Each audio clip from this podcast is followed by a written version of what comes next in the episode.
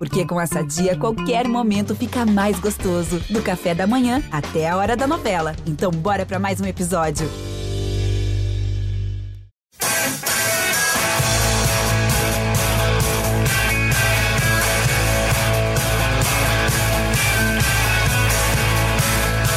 Dia para quem é de bom dia, boa tarde para quem é de boa tarde, boa noite para quem é de boa noite e se você está nos ouvindo de madrugada, boa sorte. Eu sou Eduardo Rodrigues, setorista do São Paulo no GE e esse é o podcast GE São Paulo número 164. Pode respirar, torcedor São Paulino. Respire porque você merece. Todo mundo aí apontando o São Paulo com uma derrota no clássico contra o Palmeiras e o São Paulo surpreendeu todo mundo, todos os críticos, todos os pessimistas. Talvez nem o mais otimista dos torcedores pensava que o São Paulo ia conseguir uma vitória por 2 a 0. Podia pensar em uma vitória por 1 a 0 numa bola é, rebatida, mas o São Paulo demonstrou ontem um futebol totalmente ofensivo, um futebol bonito, vistoso e muita gente se pergunta o que, é esse São Paulo. Ninguém consegue entender esse São Paulo. É difícil você ponderar o São Paulo que perde de 4 a 0 no jogo, no próximo clássico fora de casa, onde tem muita dificuldade no Allianz Parque, vai lá e faz um 2 a 0. Tudo bem que teve aí, né? Muita gente vai falar, ah, mas estava com time reserva. Não importa, o São Paulo se impôs no jogo, teve muita personalidade. Os garotos ali das categorias de base, principalmente Gabriel Sara, teve muita personalidade. E aí é, a torcida São Paulina pôde sorrir e por isso está de volta aqui, né? Caio Domingues, que contra o Flamengo ele desapareceu, sumiu, gente. Ele sumiu, sumiu das redes sociais. Você mandava mensagem para ele, ele não respondia. Tava viajando e aí ele desapareceu, né? Muita gente falou: ixi, olha lá, chinelou, não vai aparecer até o final do campeonato agora. Mas está de volta, porque hoje é um dia feliz para Caio Domingues. E é bom quando ele aparece aqui feliz, né, torcedor? A gente não quer a tristeza do voz da torcida, então eu chamo aqui pro Papo Caio. Está de volta, Caião, depois da sua, uma sua ausência repentina aí, mas foi por uma boa causa, né? Foi por uma boa causa, então você está de volta na vitória. Melhor do que um 4 a 0 para comentar, né? Bom, é, boa tarde, bom dia, boa noite, Edu, Zé, prazer estar de volta. Olha, diferente de muita gente lá do São Paulo, eu não apareço só nas horas boas. Eu tive um compromisso pessoal e, infelizmente ou felizmente, por tudo que aconteceu, eu não pude participar depois do jogo contra o Flamengo. Mas, cara, é, eu começar hoje dizendo que foi uma semana, foi um princípio de semana, né? Segunda, terça, o próprio domingo à noite. Acho que tão complicada torcedor são paulino com uma carga tão pesada de emoção, de desespero mesmo, de, de pessimismo, cara, por tudo que vem acontecendo no São Paulo. Eu cheguei a falar no Twitter que é o único clube que beira a zona do rebaixamento e as notícias só são dos bastidores, pouca coisa se fala de dentro de campo. Então, São Paulo tá tão em ebulição que o torcedor do, do, do, tricolor, eu tenho certeza que, como eu, acabou o jogo de ontem esgotado. Assim. Pô, eu, eu escrevi no Twitter, parecia que eu tinha jogado. Terminou a partida, eu tava suado, eu não conseguia ficar em pé, eu tremia. É, é, é uma carga tão forte de emoção que é torcer para esse atual São Paulo, que a, a vitória nos trouxe um, um misto de alívio, de felicidade, de, meu, de lágrimas e diferente do que você falou, eu não acho que ainda dá para respirar, porque é o que você falou, São Paulo, você não sabe qual é o São Paulo que vai aparecer quarta-feira no Morumbi. Então, se for o São Paulo do clássico, provavelmente na quarta noite a gente poderá respirar. Se for o São Paulo do jogo passado no Morumbi, quarta-feira estaremos nós aqui preocupados de novo com a sequência que vem pela frente.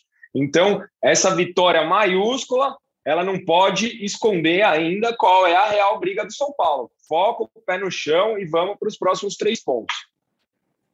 É isso, Caião. A gente vai comentar ainda um pouco dessa tabela, porque o São Paulo, com a vitória, foi aos 41 pontos, mas ainda a situação é delicada. Por quê? Nem quando o São Paulo ganha, o São Paulino tem paz, porque todo mundo que está lá embaixo ganhou também. Inacreditável o que aconteceu, porque o Juventude venceu e continua dois pontos do São Paulo. É, o Atlético Paranaense tinha perdido, é, perdeu, né? Então ajudou um pouquinho aí, porque o São Paulo no próximo jogo tem um confronto direto com o Atlético Paranaense. Mas aí o Santos ganhou, o Cuiabá ganhou. Então o São Paulo não conseguiu andar na tabela, saiu de 15 foi para 14 continua complicado. O Bahia joga na rodada, joga nessa quinta-feira contra o esporte fora de casa. Então, se o Bahia vence, vai aos 39, e aí é, volta o São Paulo a ter dois pontos da zona de rebaixamento. A situação é delicada ainda, como disse o Caio. Acho que esse jogo contra o Atlético, que a gente vai comentar daqui a pouquinho, é um jogo muito chave para o São Paulo. É importantíssima essa, essa vitória. Mas vamos falar um pouquinho mais do jogo do Palmeiras, porque tem muita coisa para falar. O Zé Edgar estava trabalhando ontem na redação. E diga aí, Zé, o que, que você analisa dessa partida? Quais foram as suas impressões de São Paulo? Na verdade, Palmeiras 0, São Paulo 2 poderia ser três, né? E muita gente criticou a atuação do VAR, era para ser três, mas quero saber a sua opinião, José Edgar de Matos, seja bem-vindo. Boa tarde. Era para ser noite. cinco. Exatamente. Boa ou tarde, mais, ou mais, ou mais. Boa tarde, boa noite, bom dia, boa madrugada para você, Edu, para o Caião, para o São Paulino e para a São Paulina que nos escuta mais uma vez. É sempre um prazer estar aqui no podcast. E vocês já né, anteciparam e falaram do jogo contra o Atlético Paranaense, mas acho que o São Paulino vai estar ligadinho a partir das nove da noite dessa quinta-feira, né? Afinal, tem esporte Bahia.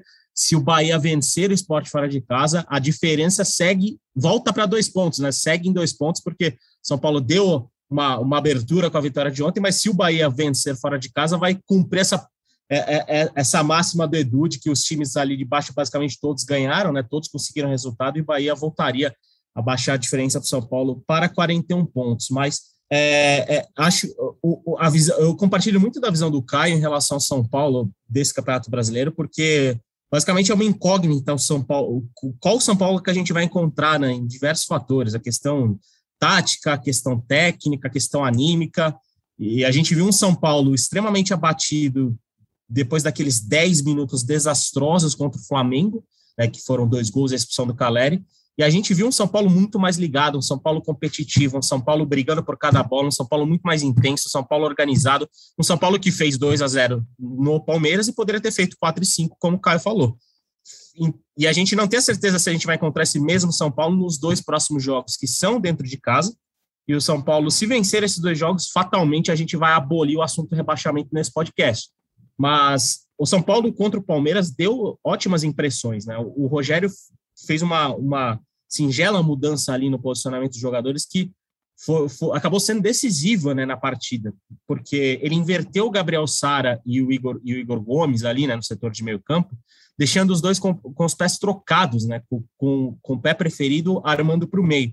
E foi justamente por esse posicionamento que o Gabriel Sara recebeu aquela bola do Luciano, que aliás eu acho que uh, o Luciano merece um capítulo à parte para a gente uh, falar sobre o clássico, né, sobre a atuação dele no clássico, Gabriel Sara dominou pela direita, cortou para o pé esquerdo, que é o pé bom, e marcou um belo gol. Né? E o Gabriel Sara talvez tenha sido o grande destaque do time, né, por, pela entrega, pelo posicionamento, pela, pela dinâmica que ele deu ali no setor e pelo gol, pelo belo gol que anotou e pelo último gol que foi anulado, que eu juro que eu preciso rever, saber se o gol foi justamente anulado, o segundo gol do Gabriel Sara. Eu ainda não cheguei numa conclusão se, se ele era para ter o segundo gol anulado.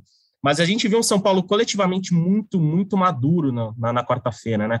É, e, e, e, eu acho que defensivamente é um ponto muito legal de se destacar, porque o Rogério voltou a atuar com dois zagueiros, né? Com, com o Miranda e com o Arboleda, que vale ser ressaltado o esforço que o Arboleda fez, né? Em conjunto com o São Paulo, de sair do Chile, né, entrar em acordo com, a, com, a, com a Federação do Equador para atuar pouco no jogo contra o Chile, viajar, sair do Chile chegar na quarta-feira, né, basicamente na quarta-feira no, no, a São Paulo, concentrar com o time, ir para o jogo e ter uma atuação de altíssimo nível como ele teve né, na, contra o Palmeiras. Independente do Palmeiras que entrou em campo, né, que até foi uma foi surpreendente, né, pelo, pelo que a gente ouviu. Até questionei o Rogério sobre isso, mas ele não abordou esse assunto. Nas dinâmicas de coletiva ainda não estão como era antigamente. Mas o São Paulo se impôs como deveria ter se imposto em outras partidas. E, e, e, o São Paulo se impôs nos dois clássicos com o Rogério Ceni. Acho que isso é um ponto muito interessante para a gente abordar. É, contra o Corinthians no Morumbi, né, o, o, São Paulo se impôs e venceu por 1 a 0. Contra o Palmeiras no Allianz Parque, com mais de 30 mil pessoas, 35 mil pessoas, o São Paulo se impôs e venceu por 2 a 0.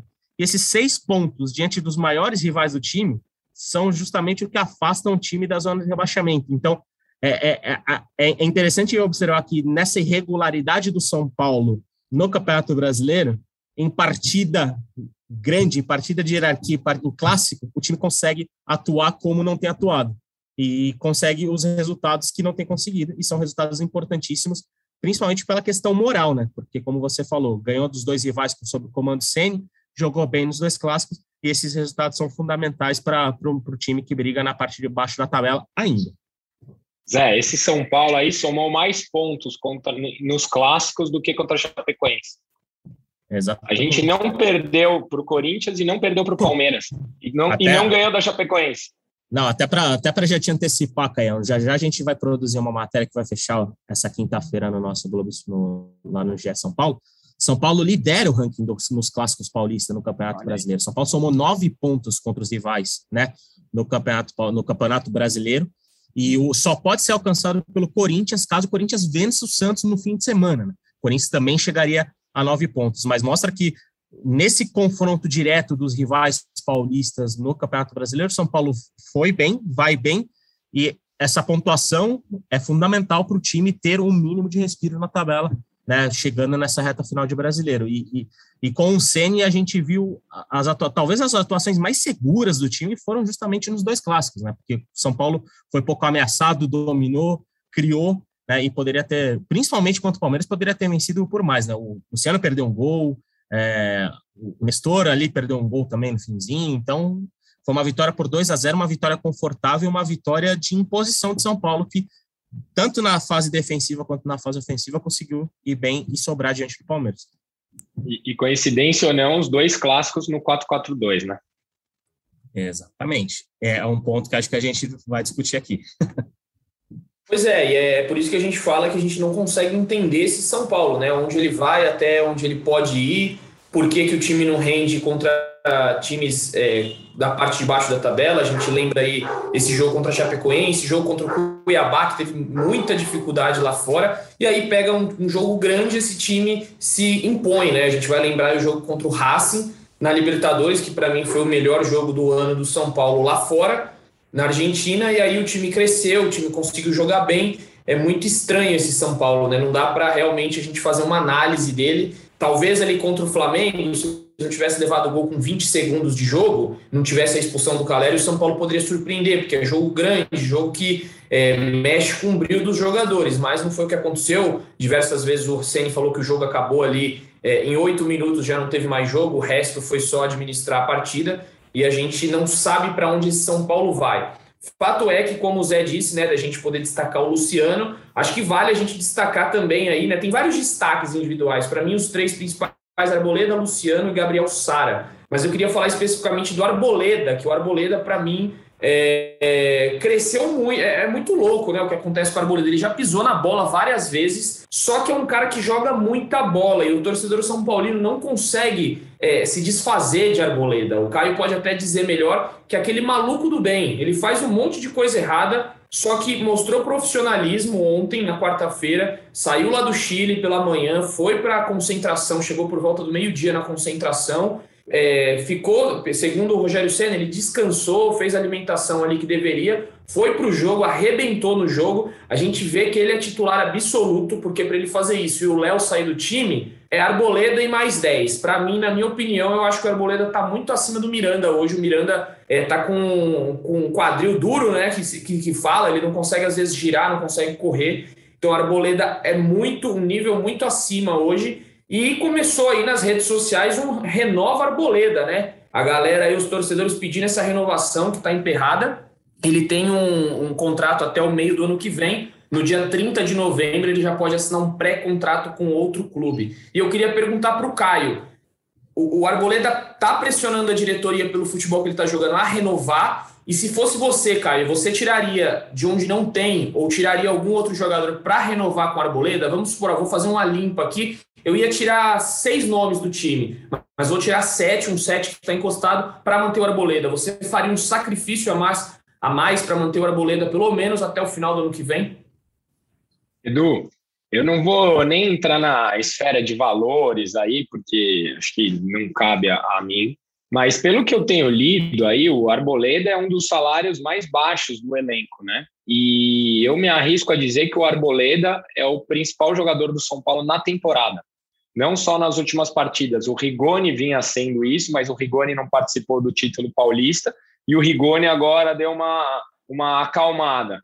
O Arboleda, para mim, é o grande nome do São Paulo na temporada. Então, acho que vale o, o São Paulo tentar uma renovação. A gente não está em momento de fazer loucura financeira, mas eu acho que o Arboleda deve ganhar algo que seja justo para o destaque do, do, time no campeonato. Eu tenho certeza que o Arboleda hoje ganha menos do que o Pablo, eu tenho certeza que o Arboleda hoje ganha menos do que o Éder, eu tenho certeza que o Arboleda ganha menos do que muitos dos caras que são pouco aproveitados no elenco. Então, acho natural que ele e o empresário dele briguem por algo que eles acreditem que seja justo. Acho que isso faz parte da negociação e eu espero sim que o Arboleda fique, porque é muito difícil você achar hoje um bom zagueiro no futebol brasileiro, um cara que esteja adaptado ao São Paulo, que entenda a pressão que é jogar no São Paulo, porque hoje não é para qualquer um chegar aí e vestir a camisa do São Paulo. Hoje, talvez o São Paulo seja um dos clubes mais pressionados do mundo. Então, não é para qualquer um chegar e vestir. Eu, eu, eu acho que vale um sacrifício, sim. Acho que vale abrir mão de alguns caras em fim de contrato. Eu não sei se vale é, renovar o empréstimo do Benítez, por exemplo, se o Benítez é muito pouco utilizado, eu até gostaria de vê-lo mais, mas vale um sacrifício pelo Arboleda, na minha opinião, sim.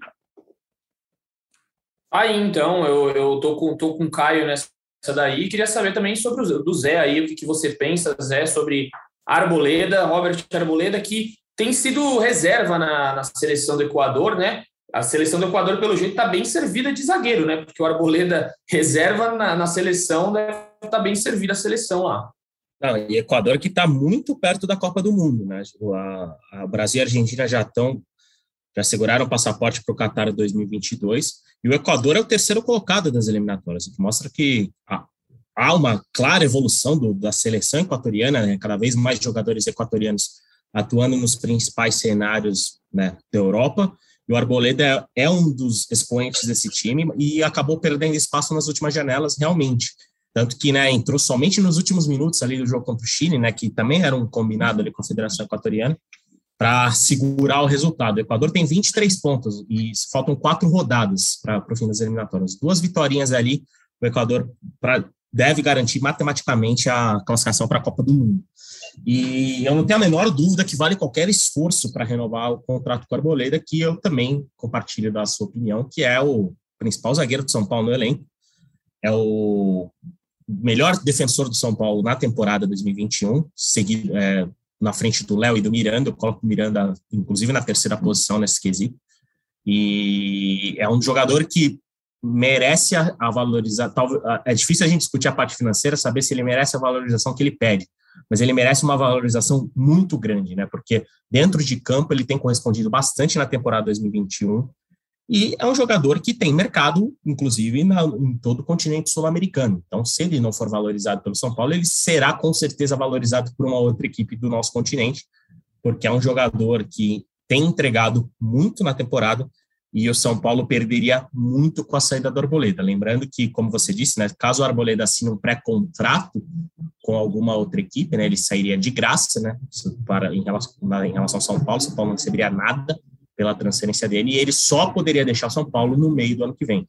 Ou seja, é, é bom São Paulo correr porque talvez diante de todas as prioridades de mercado interno, diríamos assim, para mim eu acho que o Arboleda é quem lidera essa lista e deve renovar o contrato, né, caso, obviamente, esteja diante do, da, do teto da responsabilidade financeira que o São Paulo, que o São, pede o São Paulo no momento, porque é um clube que deve mais de 600 milhões, como a gente já trouxe muitas vezes, tanto no podcast quanto nas matérias lá do GE Globo.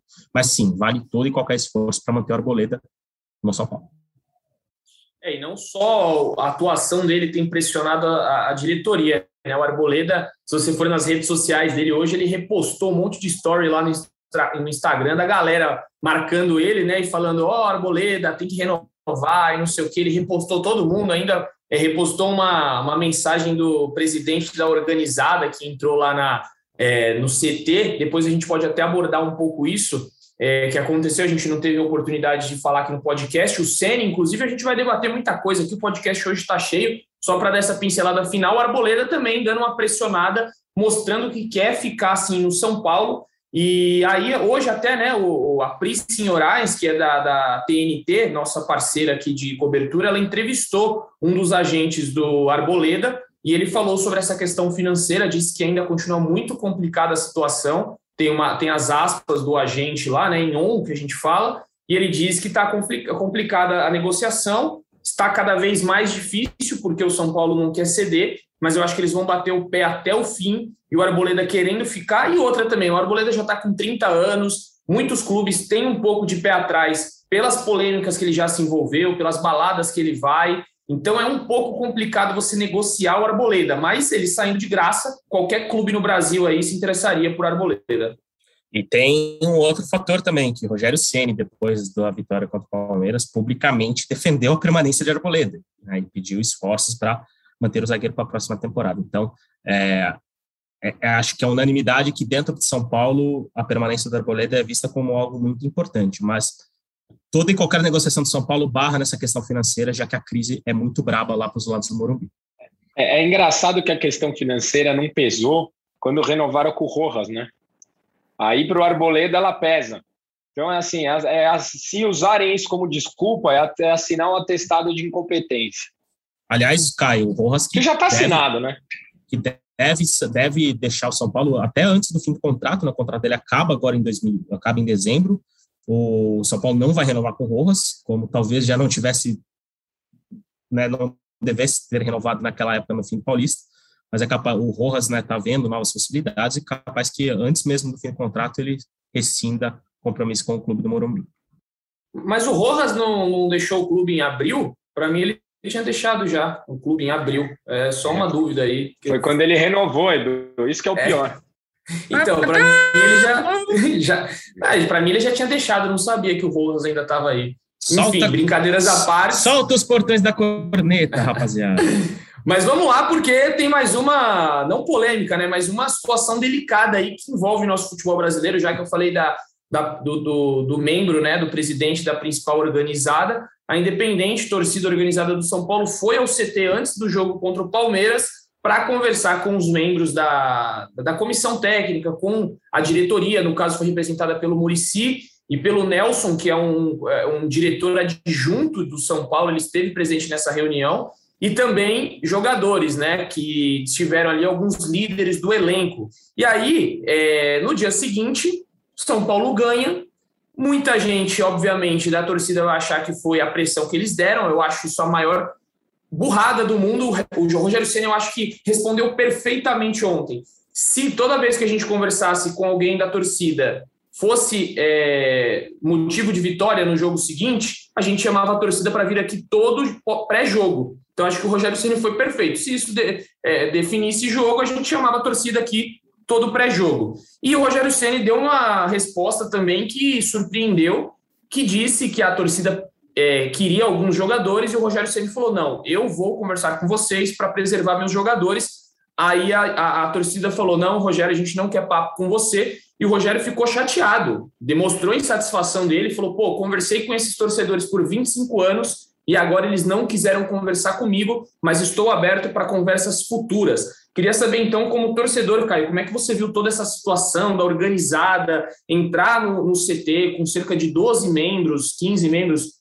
foi em torno de 15, né? Acho que chegou a 15 ali. Como é que você viu isso daí no, no na terça-feira? É, como é que você digeriu isso? Acha que é, um, é algo que é positivo? Como é que você entende essa situação toda aí e acha que pressão da torcida ganha jogo? Edu, eu não posso ser incoerente de dizer que eu sou contra a entrada da torcida no, no CT, porque em 2017 eu estava lá com eles, participei da conversa tal, então eu não posso hoje em dia cuspir para cima. É, não concordo com o Rogério, não acho que isso faz a diferença a ponto do São Paulo ganhar, mas isso a conversa olho no olho pode amenizar os ânimos do lado de cá, né?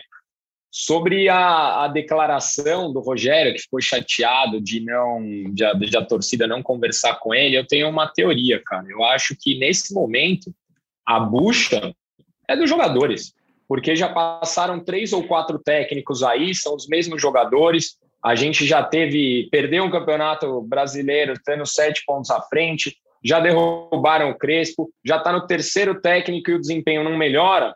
Não é com os treinadores que a gente precisa ter a conversa, gente, né? Quero dizer que, que a gente tem que ter a cobrança. É em cima dos atletas mesmo, cara. Então eu entendo o posicionamento de, de querer a cobrança em cima dos jogadores. E, cara, não sei, não, não, não acho que isso foi determinante para a vitória e nem acho que isso faz parte de uma gestão moderna. Você não vê esse tipo de coisa na Europa, mas mal não fez, né? Como a gente pôde perceber. Ah, então, uma, visão do torcedor Caio, interessante essa visão, né, de quem já esteve em conversas com jogadores. É sempre importante a gente ter a visão do outro lado. A gente tem sempre a visão que a galera ouve na, na mídia e tudo, na imprensa, mas é sempre bom ouvir um torcedor. Fato é que esses torcedores foram lá e deu para perceber no jogo contra o Flamengo, a gente até debateu isso aqui, que a torcida organizada não vaiou o time em momento nenhum, acabou o jogo nos 4 a 0 a torcida continuou cantando, então tá havendo aí um consenso de que a torcida tem que tentar levantar esse time, deu certo aí no, no primeiro instante, a gente vai ver é, na próxima quarta-feira contra o Atlético Paranaense quais serão as, as consequências é, dessa retomada aí do São Paulo tentando se livrar da zona de rebaixamento. É, eu vou. Zé, você quer comentar sobre algum jogador específico? Porque eu queria aqui, não sei, é, só que se você puder falar rapidamente sobre Vitor Bueno, porque Vitor Bueno surpreendeu ontem, deixou Marquinhos no banco, deixou Benítez no banco. Como é que foi isso aí? Como é que você viu essa entrada do Vitor Bueno? Na minha opinião, jogou bem, não jogou mal, não. Fala não, baixo, bem. mas ele jogou bem. É, jogou bem, jogou não, bem. Não deixa ninguém escutar, né, Caio? Não deixa ninguém escutar. Jogou bem. Não, jogou bem e justificou completamente a escalação, a escalação né? Ele atuou com, com liberdade ali, se aproximando do, do, do, da dupla de ataque ali, né? Luciano e, e Riguoni. E, e, e, e foi, teve uma movimentação interessante dos três ali. Eu achei que, que, encaixou legal o jogo dos três ali no primeiro tempo contra o Palmeiras. E né, deu uma resposta à escalação surpreendente. Né? Então foi, foi o torcedor deve, deve elogiar, né, mesmo falando baixinho, alguns, né, que, que o Caio brincou aqui no podcast, mas o torcedor deve elogiar sim, porque o Vitor Bueno, Vitor Bueno já, ele tem, ele, ele é um jogador que parece que falta, como, como nossos irmãos podem falar, falta um pouco de cancha para ele, né, falta, falta, falta um pouco de, de, de ganas também, né, é, é algo que, que, que, é um cara que tem técnica, um cara que tem qualidade com a bola, mas talvez falta a intensidade e entrega necessária para atuar nesse mais alto nível, né, com regularidade. Porque ontem ele conseguiu entregar, ele conseguiu participar bem do jogo, conseguiu desempenhar um bom futebol e merece todos os elogios né, de, de nós três pela atuação que ele teve no Allianz Parque. E, né, diante desse contexto da atuação no Clássico, talvez mereça nova chance. E, e só uma observação, Vitor Bueno começou a temporada né, com o Ayrton Crespo ali, é, adiantado para atuar como centroavante, né? O, o Crespo trabalhou ele como centroavante e agora ele está mais na dele, né? Ele, com o Senna ele está mais na dele atuando como meia ali, um meio ofensivo, né? Aproximando do ataque e talvez nessa ele sinta mais à vontade de conseguir emplacar mais bons jogos, o que seria importante porque o São Paulo precisa muito de alternativas ofensivas, já que ainda ostenta números muito ruins de ataque no Campeonato Brasileiro. Seria o Bueno o Coringa, porque com o Diniz ele jogava de ponta. Mas eu queria fazer uma pergunta para vocês. É, vocês sabem, acho que 90% da torcida, quando viu a provável escalação do São Paulo, sem um, um, primeiro volante né, de, com característica de marcador, porque o São Paulo entrou com o Nestor fazendo esse papel, com o Vitor Bueno no meio, contra o Palmeiras, no Allianz, eu tenho certeza que 90% da torcida achou desesperador aquela formação, porque todo mundo queria casinha fechadinha, jogando por uma bola, porque era o que se desenhava o cenário. O Rogério optou por essa escalação depois de saber do time do Palmeiras, ou ele ia com essa escalação se fosse contra o time reserva ou contra o time titular? Porque, na minha visão, se fosse contra o time titular, o Palmeiras com aquela armação, com a velocidade do Rony, me pareceria uma certa loucura. E no fim acabou dando certo. Vocês sabem em que momento foi decidida essa escalação? Olha, algum, alguns pontos me cham, chamaram minha atenção, viu, Caio? Inclusive, eu perguntei isso para o Rogério na entrevista coletiva e ele não respondeu se, ele, se a escalação do Abel surpreendeu. Mas até a gente fez, fez essa ponderação ontem que o São Paulo, São Paulo parece relógio inglês, assim. São Paulo sempre, é, basicamente todo jogo, uma hora antes de começar o jogo, São Paulo já solta a escalação, né? Parece uma questão bem, bem religiosa. São Paulo sempre é bem, bem certinho com esses horários. E ontem o São Paulo atrasou um pouco a divulgação da escalação, né? O Palmeiras soltou a escalação, demorou alguns minutos, e, e aí o, o, São Paulo divulgou a escalação de maneira surpreendente. É, é o, o, Luciano, na entrevista pós-jogo, ele disse que o São Paulo se preparou para enfrentar o Palmeiras titular. Então, né, diante dessa, dessa declaração dele, pelo que a gente ouve, a gente imagina que ele realmente preparou o São Paulo dessa forma para enfrentar o Palmeiras titular. Mas, é, diante de, de, alguns pontos que, que, a gente pode observar no jogo, por exemplo, o Jorge, um cara muito sem ritmo, o Matheus Fernandes, um cara também muito sem ritmo, foi até melhor, porque ele, essa ousadia do Ceni foi até premiada com, com futebol talvez até acima do que ele mesmo pudesse imaginar, porque o time encaixou, encaixou muito bem, né? Mas o, o Luciano afirmou que o São, o, o São Paulo se preparou para enfrentar o Palmeiras A, o Palmeiras titular, o Palmeiras que deve jogar em sua maioria ali na final da Libertadores dia 27. Mas é aquela coisa, São Paulo se preparou para enfrentar o Palmeiras. Se o, o Abel optou por essa escalação, o Rogério seguiu um plano e esse plano deu certo no, no jogo contra o Allianz Parque. E você, Edu?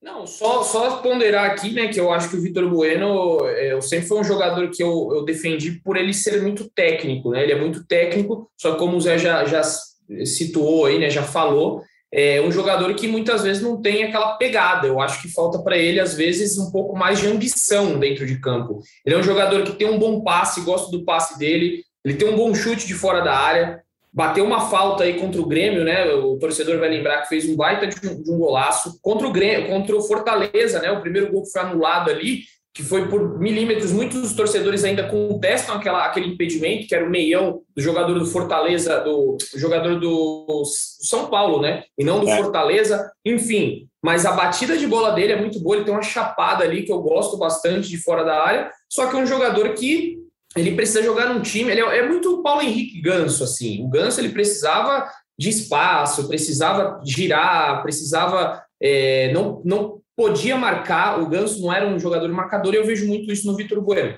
Um jogador com técnica, com visão, com, com finalização boa, só que não tem pegada. E para o futebol atual, para o futebol moderno, né? Eu odeio essa, essa palavra futebol moderno, mas utilizando ela aqui, eu acho que ele é um jogador que não rende. Então, talvez com o Senna aí ele consiga achar essa nova posição, porque com Crespo foi até centroavante, né? Todo mundo fica tentando achar uma posição para o Bueno, porque ele tem técnica. Eu acho que é isso, né? Todos os treinadores veem ali nele técnica, mas fala, pô, onde eu vou colocar esse cara? Ele, todo mundo quer que o Bueno jogue, mas para mim falta ambição, então eu acho que pode ser uma surpresa aí daqui para frente. Quem sabe Bueno, enfim, desencante no São Paulo, consiga ter uma sequência, porque eu, eu vejo potencial no Vitor Bueno. E ó, só respondendo a sua pergunta, Caio, acabei de falar aqui, porque é um podcast ao vivo. Falei com uma pessoa muito próxima a Vitor Bueno, e ele treinou assim na véspera do jogo, então não foi de última hora, pelo menos o Vitor Bueno não foi de última hora, ele treinou um dia antes. Então pode ser que talvez uma outra peça ali, talvez um Igor Vinícius, não, não sei. O Igor treinou que... titular também. É, então, eu acho que não teve. O Léo, essa... talvez, né? Uns três zagueiros, uma modificação ali nessa. Pode ter rolado, mas no, no caso de Vitor Bueno não foi, treinou no dia anterior, tudo certinho. Mas enfim, vamos passar aí a régua neste assunto, porque o São Paulo agora visa o Atlético Paranaense na próxima quarta-feira, às 21h30, no Morumbi. São Paulo vai ter uma semana inteira para treino, né? Um pouquinho de paz aí na vida do São Paulo, ainda mais se o Bahia perder. Se o Bahia ganhar, de novo aquela pulguinha atrás da orelha vai voltar ali para o torcedor São Paulino ficar preocupado com os dois pontos que vão separar da zona de rebaixamento. Então, vamos lá, quero saber primeiro do Caio sobre é, o que a expectativa para esse jogo e depois o Zé traz as informações aí de quem retorna, de quem é, pode não jogar, enfim. Caião, o que, que você acha para esse jogo? Qual a sua expectativa? Estará lá no Morumbi ou você vai assistir da sua casa? Não, estarei. É, só uma passar também uma dose de otimismo para o torcedor São Paulino, né? Mesmo que o Bahia ganhe, a gente volta para os dois pontos, mas agora tem um abaixo, mais um abaixo da gente, né? Então, o São Paulo abaixo tem o Juventude, que nesse momento está fora, e o Atlético Goianiense, que estava na frente agora está atrás. Então, vai para dois pontos, mas com um adversário a mais ali que precisa ganhar para passar a gente. Então, um respiro um pouco maior. É, a minha expectativa, esse é o problema, Eu, vou, eu sou um cara totalmente emotivo, eu já estou com a expectativa alta para esse jogo. Eu, se fosse a diretoria, eu faria ingressos a preços promocionais, encheria o Morumbi. É hora de aproveitar o. Vamos lá, não, não dá para usar a palavra lua de mel, porque está longe disso, mas o, o sentimento positivo da torcida com relação ao time, empurrar contra o Atlético Paranaense, que vai vir de uma final. Eles podem vir ou quebrados por ter perdido uma final, ou nem aí por ter ganho uma final e já está direto na Libertadores. Então, vai ser mais um jogo que o foco é totalmente nosso, em casa, e o São Paulo tem tudo para sair com os três pontos. O problema é voltar ao começo. A gente nunca sabe qual é o São Paulo que a gente enfrenta, que, que a gente vai ver no Morumbi. Mas tô, tô com boas expectativas. Zé, já emenda aí, né? Quem volta, quem vai, quem não vai. Ah, tá, tava esperando, tava esperando seu, seu levantamento para cortar, pô. Nossa, não, aqui então... o nosso, nosso podcast é igual o São Paulo, dinâmico. A gente nunca sabe o que esperar. Vai, vai que vai. Tava esperando a casquinha de cabeça do Luciano ali para eu, eu avançar com a minha canhota, pô. Mas vamos lá.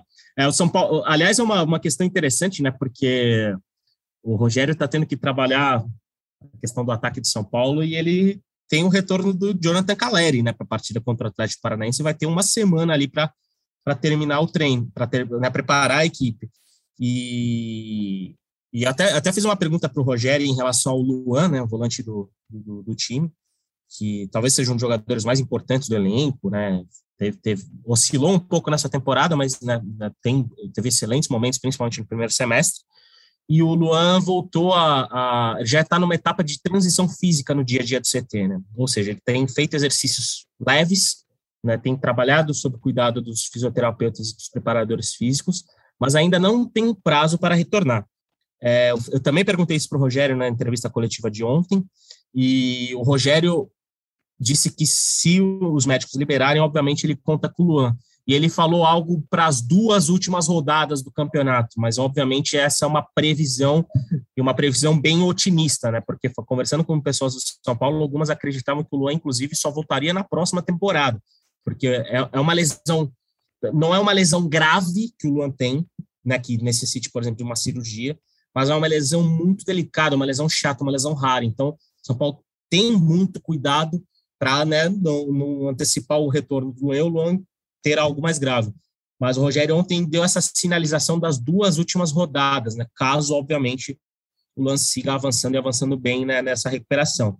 E, mas quem volta mesmo é apenas o Jonathan Caleri, porque o Galeano operou, ainda está em recuperação, o William também não deve voltar nessa temporada, e o Éder, né, o Éder que entrou no finzinho do jogo ali, né, teria dado uma assistência para o segundo gol do Gabriel Sara, é, recebeu o cartão amarelo, terceiro cartão amarelo e está fora da partida, mas acho que o mais importante dessas notícias é, sem dúvida, o retorno de Jonathan Caleri, que foi expulso, se arrependeu, né, ficou muito abatido com o lance contra o Flamengo, e agora vai ter a oportunidade de dar a volta por cima, justamente uma partida importante para o São Paulo respirar ainda mais no Brasileirão. Diga lá, Caião. Eu acho que com a volta do Caleri, o único cara que dá para cravar que vai ser titular no ataque do São Paulo é o Luciano, né? Porque a gente não falou aqui, mas para mim o Luciano fez a melhor partida dele no ano.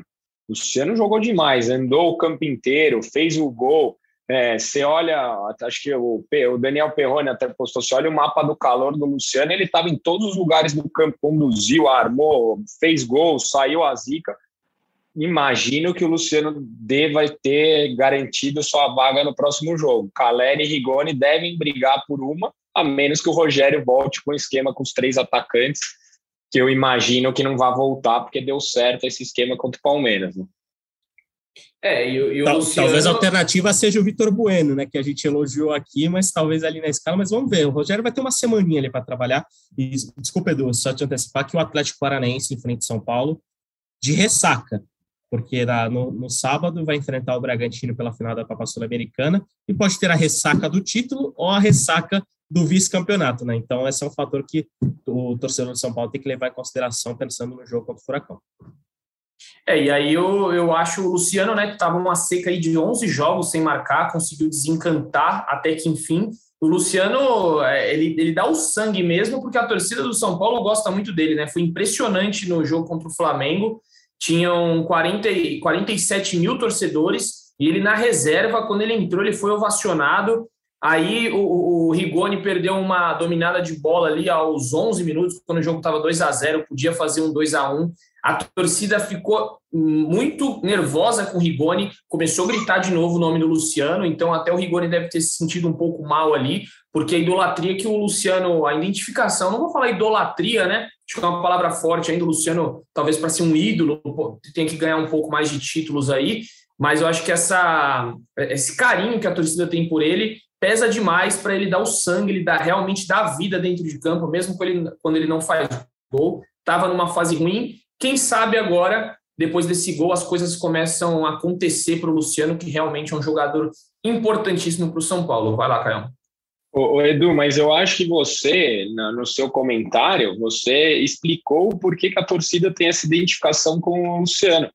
Porque uma das coisas que a gente cobre, que a gente fica louco com esse time, é que às vezes parece que esse time não sente nada, que não sente o jogo, que não sente derrota, que não sente. E quando você olha um cara como o Luciano, você olha a comemoração dele depois do jogo, depois do gol contra o Palmeiras, o cara parecia estar em prantos ali. A gente se sente identificado, se sente representado dentro de campo. O que falta para mim nesse time do São Paulo é um pouco mais de brilho, sabe? Um pouco mais de, dessa postura de pegada, dessa entrega, e o Luciano, mesmo quando não faz os gols, demonstra isso. E é natural que a torcida retribua. Muito bom, Caião. Para a gente já chegando ao final aqui, o Zé postou na, nas redes sociais dele, no Twitter dele. Quem quiser seguir Zé Edgar, é Zé Edgar. É bem difícil assim para você seguir Zé Edgar lá nas redes sociais. É, o André Barros ele mandou uma pergunta aqui que eu achei interessante. É, ele pergunta: quem faria mais falta se negociado, Rodrigo Nestor ou Gabriel Sara? Eu já vou dar a minha opinião. Para mim, é o Gabriel Sara hoje, neste momento, porque o Sara, é, o cérebro da equipe ali, tem apoiado muito bem, não sei a opinião dos amigos, mas para mim é fácil essa daí. Gabriel Sara, neste momento. O Rodrigo Nestor pode vir a ser esse jogador. O Sara já tem um pouco mais de experiência nos profissionais. O Nestor pode adquirir essa experiência ainda e ser esse jogador importantíssimo. Eu assino eu puder, para é o Sara também. Se eu pudesse escolher, eu venderia o Igor Gomes, apesar do Igor ter melhorado bastante. Mas entre esses dois, eu venderia o Nestor.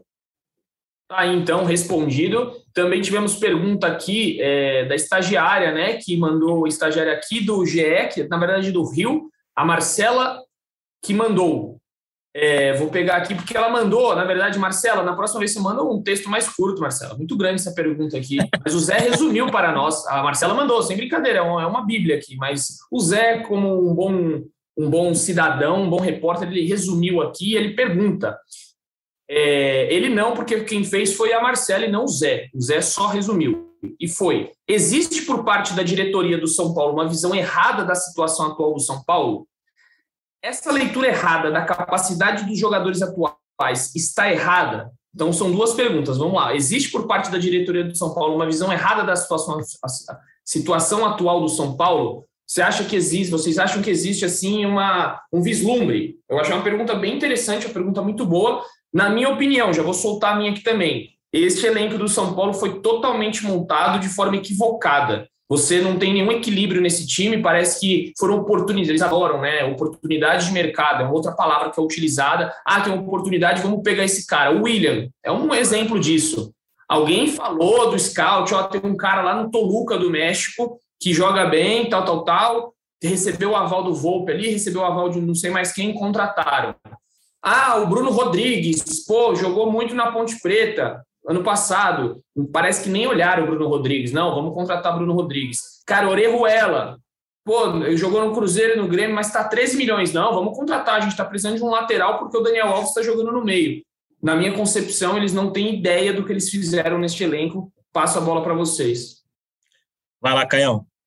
Os caras estão são tão sem noção da realidade que hoje, dia 18 de novembro, eles iam votar a reforma do estatuto, né? São Paulo vivendo a situação que vive dentro de campo, os caras preocupados com perpetuação do poder. Para mim, é, essa, esse fato em si mostra o quanto os caras não sabem a, a verdadeira realidade. E eu acho que em alguns momentos a gente superestima alguns jogadores do São Paulo, em outros momentos, na mesma proporção, a gente joga os caras lá para baixo. E é preciso entender que os moleques de Cotia vão é, alternar bons e maus momentos, que alguns jogos vão bem, que outros vão mal, que não são os grandes craques a nível do Paris Saint-Germain, podem ser que virem, mas também não são os perebas que para jogar Série B igual muita gente pinta. Então, eu acho que existe os dois extremos nas análises, nas análises dos jogadores do São Paulo. Bom, é, acho, que, acho que eu cheguei a falar sobre, comentar um pouco sobre isso no último podcast, se não me engano, Edu, de que o São Paulo demorou a acordar para a situação que ele está enfrentando no Campeonato Brasileiro e que ele ainda enfrenta no Campeonato Brasileiro, né? A gente, inclusive, perguntou para o Rogério, né, com, com, com, com, em conversa com, com fontes anônimas lá de dentro de São Paulo e em nenhum momento, até a goleada sofrida para o Flamengo, a equipe internamente, internamente, São Paulo admitia que brigava pelo rebaixamento. Inclusive, a defesa era a matemática pura e simples da distância de pontos para o G8, G9 e para a zona de rebaixamento. Mas o desempenho de São Paulo dizia totalmente outra coisa. O desempenho é totalmente diferente da, da soma matemática e dizia que o São Paulo, sim, brigava e ainda briga, apesar da boa vitória e da boa exibição contra o Palmeiras, contra o rebaixamento. E, isso em nenhum momento foi, foi admitido pela diretoria, e para mim esse é um claro erro de avaliação, porque talvez se tivesse encarado a briga contra o rebaixamento, por exemplo, na, logo na troca de Hernan Crespo para Rogério Ceni, provavelmente, possivelmente a gente não estaria falando sobre essas possibilidades de queda neste momento. São Paulo teria encarado de outra forma outros jogos. E isso vem, obviamente, de uma questão hierarquizada que vem lá de cima da cúpula São Paulina e vai até os jogadores, né? Porque o, conforme os seus chefes, né, os, quem, quem manda ali, direciona o, o, o, trabalho, você acaba seguindo essa linha de raciocínio, essa linha de desenvolvimento de trabalho. E São Paulo, em nenhum momento, mesmo com toda a situação ruim do brasileiro, admitiu até o 4 a 0 para o Flamengo, que brigava contra o rebaixamento. E sobre o elenco, eu concordo muito com o Edu é uma coisa que eu e o Edu a gente bate muito na tecla, que é um elenco desequilibrado. É, a gente já falou, você falou das contratações, né, acho que eu nem preciso bater na tecla, mas o Rogério, por exemplo, é, já testou algumas coisas nas suas entrevistas e, e, e na, na própria, na, no próprio trabalho dele já mostrou algumas coisas que são importantes para a diretoria avaliar para 2022, como, por exemplo, a presença de um lateral direito, já que Orejuela e Igor Vinícius, que também foi bem ontem contra o Palmeiras, mas né, não assumiu a posição como deveria. São Paulo não tem um jogador de velocidade no ataque, não tem um ponta para abrir é, né, jogadas individuais, para ampliar o campo, para, enfim, não tem um, um, um, jogador de velocidade no ataque que facilita facilite o trabalho ofensivo do time, tanto que o Rogério tem tentado o Marquinhos, que ainda é um jogador cru, ainda é um jogador que precisa se desenvolver, precisa de mais minutos e precisa né, crescer ainda mais para ser essa solução para o São Paulo.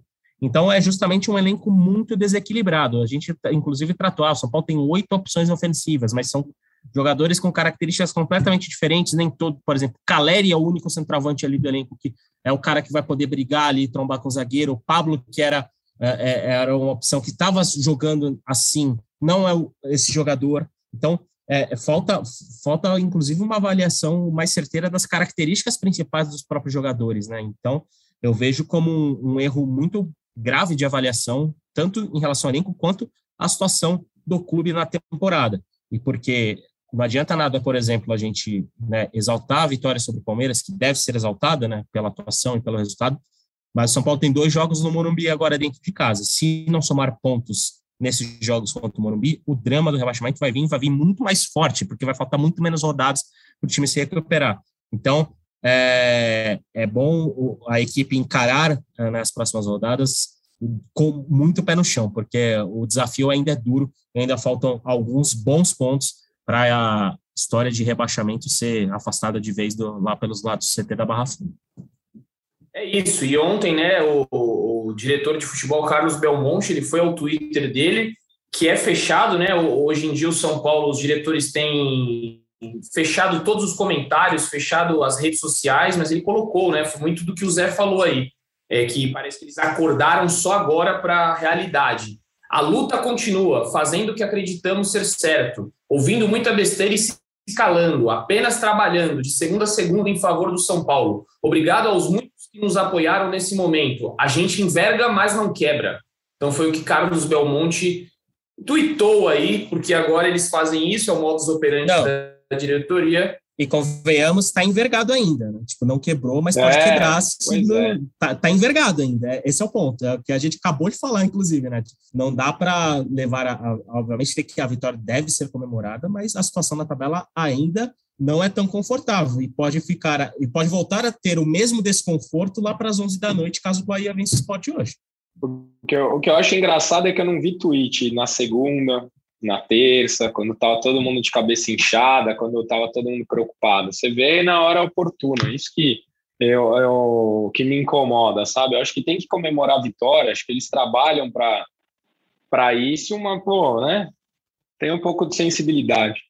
Não, e eu acho que um pouco, e tem um pouco de noção mesmo da, da, da, da realidade, né, Canhão? Porque é, tudo, é, é, o, São, o São Paulo e São Paulino merece muito mais do que uma comemoração de uma vitória num clássico.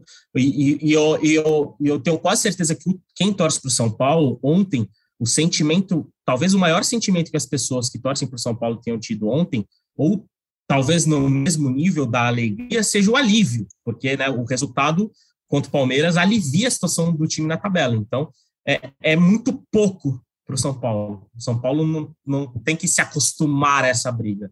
Então, é, é, é um motivo de, a, o jogo deve ser um motivo de comemoração, mas o contexto tem que ser levado com muita atenção para quem dirige São Paulo e por quem joga no São Paulo. Ô, Zé, eu, eu, como torcedor apaixonado que sou, eu me arrisco a dizer que eu vi talvez um ou dois jogos na minha vida como eu assisti esse jogo de ontem, cara, porque Final de campeonato, ganhar ou perder, você está numa final. Esse jogo para a gente era muito mais do que do que o ganhar ou perder. Representava muita coisa, tinha muita coisa em jogo. Essa essa vitória que é, esse sei lá, essa, esses três pontos que aconteceram ontem. Então, assim, não dá, é um alívio, como você falou, é uma alegria por vencer um rival, mas era muita coisa ruim envolvida, não eram coisas boas, não é um motivo de você chegar na rede social e agora bater no peito, não, as coisas ruins ainda estão ali. O que nos levaram até a situação que a gente está na tabela hoje, ainda está lá. Não é a vitória contra o Palmeiras que passa uma borracha em tudo que vem sendo feito. A gente acabou de falar aqui, eles iam votar hoje, o novo estatuto hoje. Então, assim, isso ainda está lá dentro. Então, não é uma vitória que, graças a Deus, melhora a situação do time, mas não resolve, que apaga tudo que vem sendo construído. E é nesse aspecto que me incomoda esse tipo de declaração, sabe? Não, vamos lá, é, tá trabalhando, então começa a mostrar o resultado do trabalho. Porque, por enquanto, a gente só vê né, votação para benefício próprio. Exatamente, benefício próprio mesmo, porque se você tirar de 260 para 200 conselheiros, se você for um, o presidente tiver mais aliados, conselheiros do seu lado, você facilmente é reeleito ou eleito. Então, você dá muito mais poder ao presidente, bem controversa essa, essa tentativa de mudança, que o Zé, inclusive, tem informação aí, né, Zé? Caiu a, a tal da confidencialidade, Zé? Caiu, né? É, foi uma coisa que pegou muito mal, né? Nas, nas, principalmente nas redes sociais, né? Que, que a gente tem mais acesso e conversando com torcedores de São Paulo uma das exigências dessa votação, que seria hoje, né, como o Caio falou, mas agora só vai ser dia 16 de dezembro, depois do término do Campeonato Brasileiro, era de que os assuntos da reforma do Estatuto, as pautas, né, o que seria reformado no Estatuto, que é, estava colocado sob sigilo, né, os conselheiros, os 260 conselheiros, não poderiam dialogar com sócios, com seus pares, sobre as reformas do Estatuto, o que convenhamos, é um absurdo, porque é uma reforma estrutural do São Paulo.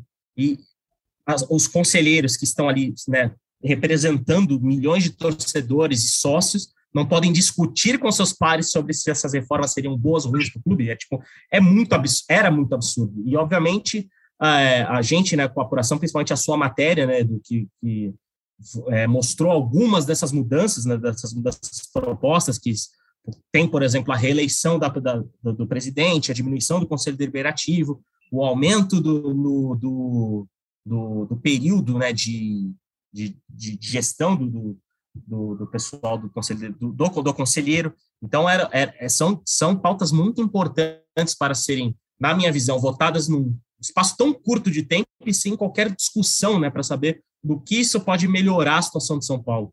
Então, é, diante de todo esse contexto, né, principalmente a questão das principais pautas já terem se tornado as públicas, o Conselho Deliberativo de São Paulo decidiu, obviamente, tirar essa, essa questão da confidencialidade do, dos assuntos e os conselheiros estão liberados para né, é, discutir se essas mudanças são positivas ou negativas para o futuro de São Paulo, o que funciona, o que geralmente funciona na, na democracia, né? As pessoas, os representantes acabam discutindo o que pode ser melhor para a população e, e no caso, né, o que pode ser melhor para o São Paulo. Agora, esse veto não existe mais diante de toda a polêmica que antecedeu essa, essa queda, essa mudança né, na, nessa eleição, esse pleito do dia 16 de dezembro.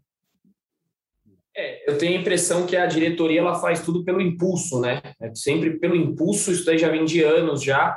Mas, enfim, é tema para próximos podcasts. A gente falou bastante aqui sobre o São Paulo, um podcast muito bom hoje. Sempre bom estar com os amigos. A gente vai chegando ao fim aqui, galera. É, e mandem mais perguntas, tem muitas perguntas aqui que a gente não pôde ler. É, vou ler aqui o pessoal: o Felipe da Costa, Gustavo Luiz Barreto, Thiago Oliveira, Gabriel Nolasco, o Pales, oficial Pales, Haristeu, é, o VJ, Gabriel Amorim, Ângelo Remédio, enfim, muita gente mandou, agradeço todo mundo que. O São Paulino em New York, esse daqui já participou com a gente aqui algumas vezes, é o Fermatei. Fernando Matei. Isso, já, ele já mandou para a gente aqui uma vez áudio, já, se eu não me engano, lá de Nova York, Rafael da Silva, enfim. Obrigado pela participação de todos vocês, a gente fica muito feliz que nossa audiência sempre está em alta aí. Inclusive, fui cornetado no Morumbi, viu? Contra o Flamengo. Já vou deixar para os editores daí, vou falar ao vivo aqui. Fui cornetado por um torcedor que falou: Cara, sou muito fã do podcast, gosto muito. Só que a vinheta final Três minutos de vinheta final é muita coisa. Abaixa essa, troca essa vinheta, coloca ela menor, coloca um minuto, 30 segundos. Fica aí então a sugestão para os editores, porque eu fui cobrado no Morumbi contra o Flamengo. Eu falei, putz, agora eu apanho aqui, mas não, era um cara do bem, porque nossos ouvintes são do bem. Ele só deu esse toque, mas elogiou muito o podcast, falou que a gente está de parabéns. Repasso aqui essa mensagem do torcedor São Paulino. Desculpa, torcedor, que me falou o nome, mas eu esqueci, sou péssimo de nomes. Beleza, galera? A gente vai ficando por aqui. Vou deixar aí o, aquele, aquele famoso, é, aquelas famosas considerações finais de Caio Domingues e depois Zé Edgar já dá suas considerações finais aí. Agradeço o papo, meus amigos. Bom, primeiro agradecer de estar de volta, feliz de ser numa num dia melhor do que seria o podcast passado e dizer o quão importante o São Paulo manter o foco, manter a cabeça no lugar, e jogo a jogo, não tem nada resolvido ainda. E o jogo contra o Atlético Paranaense é de extrema importância para que a gente, enfim, consiga ter um pouco de tranquilidade. Muito bem, Caião. E antes de, de eu passar para o Zé, Marcos Portuga, apareça aqui, saia do backstage aí, porque o que, que você falou, você vai arrumar esse final aí de áudio, por favor, Marco, Marcos Portuga, se pronuncie. Gente, essa voz aqui do nosso editor do, do podcast, Marcos Portuga. Se pronuncie. A gente vai ver o que pode fazer aqui para dar uma encurtada, para melhorar para o ouvinte. Muito bom, obrigado, Portuga. Portuga vai fazer a boa então, meus amigos que fizeram essa crítica aí. Valeu, Portuga. E Zé, suas considerações finais, deixa aí sua consideração final. Não, primeiramente, agradecer, Edu, agradecer ao Caio, também ao São Paulo, São Paulo que nos escuta mais uma vez. Lembrando que o time, né, reiterar que o time folgou nessa quinta-feira, né, após a Rogério vai ter uma semana ali de preparação, né, só volta a campo na, na quarta-feira.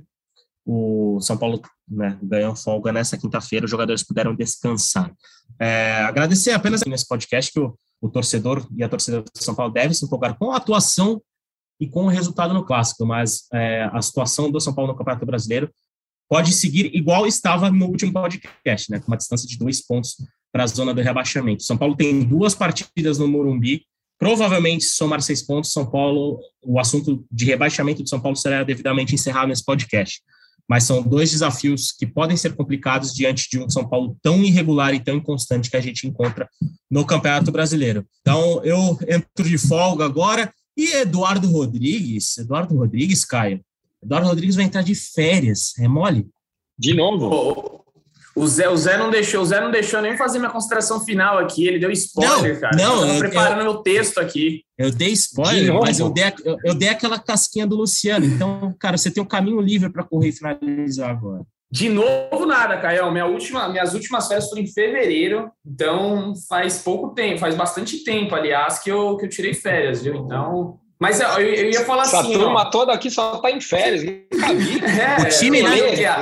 O time nessa situação o cara de férias. Pois é, e eu, eu que achava que o pessoal da novela tinha vida boa. Mas eu queria dizer que todo, todo trabalhador brasileiro registrado no regime trabalhista tem direito a 30 dias de férias no ano, tá? Só para avisar aí, porque merecido, vai que, merecido. vai que merecido. resolvem. Boa, valeu. E assim, o time nessa situação e você vai sair de férias? Vou sair de férias, né, gente? Mas ó, eu volto para a última rodada contra o América Mineiro, eu volto no dia 7, vai ser umas férias curtas aí, de 20 dias, curtas, né, entre aspas, que, enfim, eu espero que eu sobreviva até lá, porque a gente vai curtir um pouquinho as férias, né? Mas agradeço, galera. O Portuga, o Portuga aqui já tá zoando no bate-papo aqui no chat, se eu já estou preparado tal. Eu estou preparadíssimo, sempre estou preparado, sem problema algum. Mas eu fico muito contente aí de que esse podcast estará em boas mãos com o Zé Edgar, com o Léo Lourenço, o Caião sempre aqui, o Praz, que foi cobrir seleção lá na Argentina, está de volta. Chega hoje aqui ao Brasil e já retorna aí na semana que vem para estar Praz com vocês. Que, Praz que dividiu cadeira com Goicocheia, né? Goicocheia, foi. Animal. Tá, ele, tá, ele tá muito. Tá, tá mala demais prazinha gigante. Felipe Ruiz é um dos melhores produtores que temos, excelente profissional e sempre faz falta aqui no nosso podcast, mas ele retornará. Amigos, a gente vai ficando nessa. Obrigado. Um baita de um podcast. Adorei minha despedida aqui, pré-férias, porque falamos de muita coisa, é, conseguimos abordar tudo, quase uma hora de programa. Fazia tempo que a gente não fazia um de uma hora assim. Mas agradeço, continuem aí na audiência, no GE, aqui no podcast, no Sport TV no, na Globo, que vamos trazer tudo de informação desse tricolor que briga contra o rebaixamento e todo o São Paulino espera que saia. Vou continuar com o bordão de Leandro Canônico, aquele famoso Leandro Canônico que um dia disse que vai aparecer, mas como ele sempre diz, um beijo no coração e um abraço na alma de cada um de vocês.